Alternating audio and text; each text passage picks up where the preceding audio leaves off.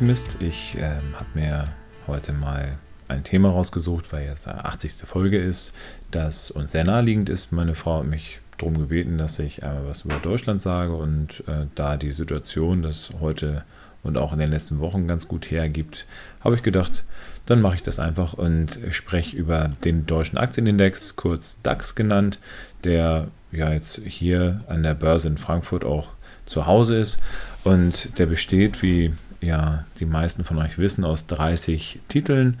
Ich werde jetzt nicht alle 30 besprechen, sondern werde einfach nur auf äh, ein, zwei Aspekte eingehen, die momentan ganz spannend sein könnten. Und äh, wir haben jetzt seit, ähm, seit einem Jahr, also wir befinden uns jetzt heute Ende November, haben wir ungefähr 14% Minus gemacht. Und äh, es gibt ja verschiedene Thesen, warum das so ist. Ich werde ein, zwei Konzerne mal rauspicken, die aus dem Nachhaltigkeitsaspekt eine interessante Sache sein können. Das heißt, wir wollen uns einmal anschauen, welche Konzerne stecken denn hinter diesem ominösen deutschen Aktienindex. Den größten Konzern, der dahinter steckt, also der mit der größten Marktkapitalisierung. Und Marktkapitalisierung bedeutet, wie viel ist eine einzelne Aktie wert und dieser einzelne Wert wird dann mit, den, mit der Summe der Aktien multipliziert, sodass man eine Gesamtbewertung des Unternehmens bekommt. Den äh, größten Wert habe ich schon im Podcast gehabt. Das ist der, äh, der Wert SAP. Und äh, SAP, da werde ich jetzt heute ein bisschen weniger zu sagen, bis gar nichts, weil da habt ihr einen eigenen Podcast, den ihr mit dem Herrn Schmid auch bei mir auf meiner Seite finanzoptimist.com hören könnt. Dementsprechend springen wir gleich weiter zu anderen Unternehmen, die vielleicht auch nochmal ganz interessant sind.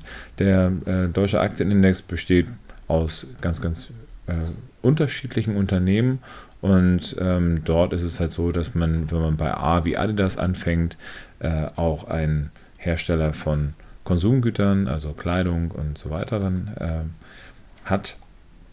Und äh, der neueste Teilnehmer ist die Wirecard.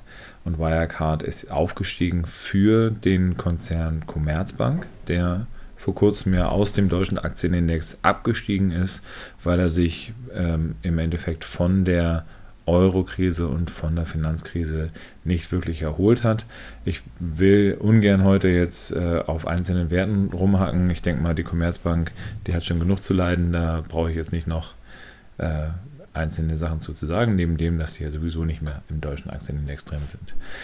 Wir haben aber unter anderem auch andere Konzerne damit drin, die in diesem Jahr sehr viel Schlagzeile gemacht haben, wenn wir uns jetzt ähm, einfach mal von oben, also vom äh, im alphabetischen Sinne noch nach unten ein bisschen runterarbeiten, kommen wir relativ schnell zum Konzern Bayer, ne, der in Leverkusen seinen Sitz hat. Und äh, die haben ja vor äh, ein, zwei Jahren angefangen, Monsanto zu übernehmen. Das wurde in diesem Jahr dann abgeschlossen und daraus resultierte jetzt in den USA eine große Klage. Diese Klage, na, das werden viele von euch auch mitbekommen haben, sollte ursprünglich mal auf ungefähr 280 Milliarden Dollar dann lauten. Jetzt äh, wird dann im Vergleich immer noch mal ein bisschen was äh, runtergehandelt, aber trotz alledem ist das eine schwere Belastung für den äh, Kurs, für den Konzern und dementsprechend ist es auch so, dass wir seit einem Jahr, wie gesagt, wir sind jetzt Stand November, äh, da haben wir knapp 40 Prozent Verlust gemacht. Ähm, der Handel heute ist noch nicht abgeschlossen. Ich gehe mal davon aus, dass es trotzdem jetzt bei äh, weniger als 40% Verlust in diesem Zeitraum bleiben werden wird. Und äh, daran sieht man ganz gut, wie stark dann auch ähm, das unternehmerische Fehlverhalten mittlerweile im Fokus steht bei in, äh, Investoren. Und das eben nicht zuletzt deswegen, weil Straftaten und äh, auch das Verklagtwerden vor Gerichten einen enormen Einfluss auch auf die Unternehmenskasse hat und ähm, dementsprechend Rechtsstreitigkeiten, aber auch die Strafzahlungen, die dann hinterher daraus resultieren können, ein großes Problem werden können. Ich springe mal einen weiter. Wir sind jetzt weiterhin im, im B-Bereich. Wir haben da jetzt BMW. BMW als ein Konzern, der auch äh, zumindest im Verdacht stand und immer noch steht äh, im Bereich der ähm, Manipulation von Software, aber auch natürlich im Bereich der äh, Diesel- und Stickoxide jetzt im Fokus steht. Und ähm, man muss dazu sagen, dass äh, bei BMW ähm, zumindest man so Ansätze von E-Mobilität auch sehen kann. Da sind die in Deutschland schon auch noch das Unternehmen mit dem größten Drive in die richtige Richtung. Ähm, da haben wir relativ lange auch schon verschiedene Testreihen. Da sind andere Konzerne weit hinterher. Das ist vielleicht auch der Grund, warum äh, der Dieselskandal und auch die äh, Software-Skandale nicht so stark an dem Kurs äh, gezogen haben. Die sind also auf dem gleichen Niveau wie der Verlust des DAX insgesamt ungefähr jetzt ähm, im Bereich 14 Prozent, die die Minus gemacht haben seit einem Jahr.